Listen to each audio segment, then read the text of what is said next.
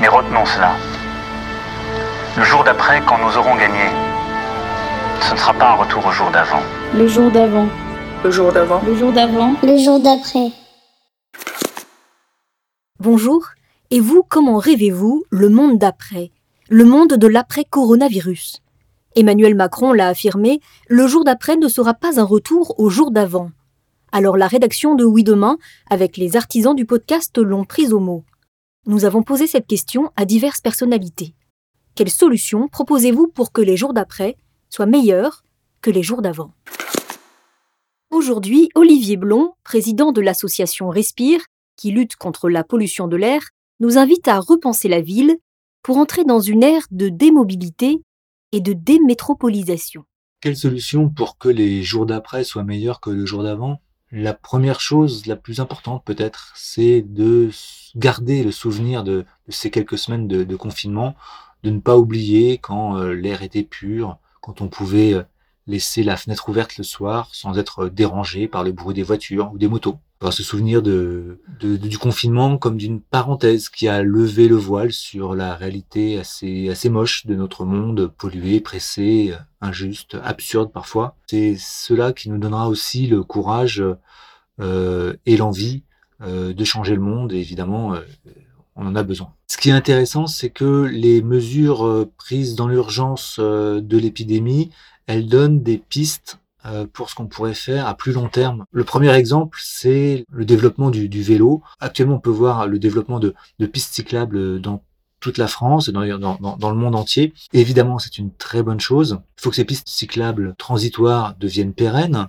Il n'y a pas que le vélo, il y a aussi euh, la marche. L'enjeu est, est majeur quand on sait que la marche est le moyen de déplacement le plus utilisé, alors non pas en mais en nombre de déplacements, il faut s'assurer que les trottoirs soient suffisamment larges, soient suffisamment bien entretenus pour que euh, bah, les déplacements à pied soient possibles euh, pour tout le monde, y compris euh, les personnes qui ont des difficultés à se déplacer, les personnes âgées, les, personnes handicapées. C'est pas le cas aujourd'hui. Il y a un vrai enjeu d'élargissement des trottoirs, par exemple devant les, établissements scolaires. Développer le vélo et la marche, ça veut dire repenser l'espace public, diminuer la place de la voiture euh, dans la ville aujourd'hui. Euh, encore une fois, c'est possible, c'est en train d'être fait. Pour lutter contre la pollution, il y a aussi tout ce qui est encourager les, les, véhicules moins polluants. donc c'est les véhicules électriques, l'hydrogène peut-être un, jour. Et puis c'est progressivement interdire les véhicules polluants, au moins en cœur de ville. Tout ça n'est encore qu'une première moitié de solution. La deuxième moitié porte sur la, la demande en termes de déplacement. Ça veut dire diminuer le besoin de mobilité. C'est ce que j'appelle moi la démobilité. Le parallèle avec euh, le terme décroissance est, est, évident. Ça veut dire qu'aujourd'hui, il y a tout un ensemble de déplacements qui sont euh, qui sont contraints.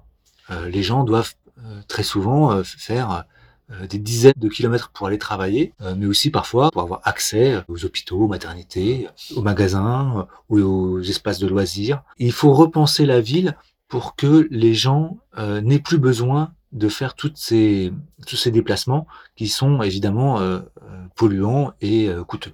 Avec le coronavirus, on a exploré à une échelle qui aurait pu sembler totalement impossible avant tout ce qui est télétravail.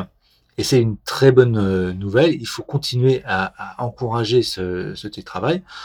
Peut-être pas de manière totale, bien sûr. Il faut que ce soit une liberté pour chacun de pouvoir travailler chez soi. C'est une chose très importante qui, au-delà de la réorganisation du monde du travail, euh, nécessite la réorganisation de la ville tout entière. Il faut réinventer des, euh, des bassins euh, d'emploi et d'activité autour des métropoles. Il faut décentraliser, il faut démétropoliser. Si on arrive à faire ça, on, aura, je pense, contribué à, vraiment améliorer la vie des, gens et, et c'est pas négligeable, on, aura mis en place des, des moyens de, de résilience pour la société, c'est-à-dire que on sera mieux à même de résister euh, à une euh, euh, nouvelle épidémie ou à un retour du Covid. Et c'est ce qui est intéressant de, de noter, c'est que tout ce qui justement nous permet de lutter contre la pollution de l'air nous permet aussi de nous protéger contre les maladies parce que cette pollution justement elle fragilise la santé des gens. Il y a tout un ensemble d'études scientifiques qui le montrent.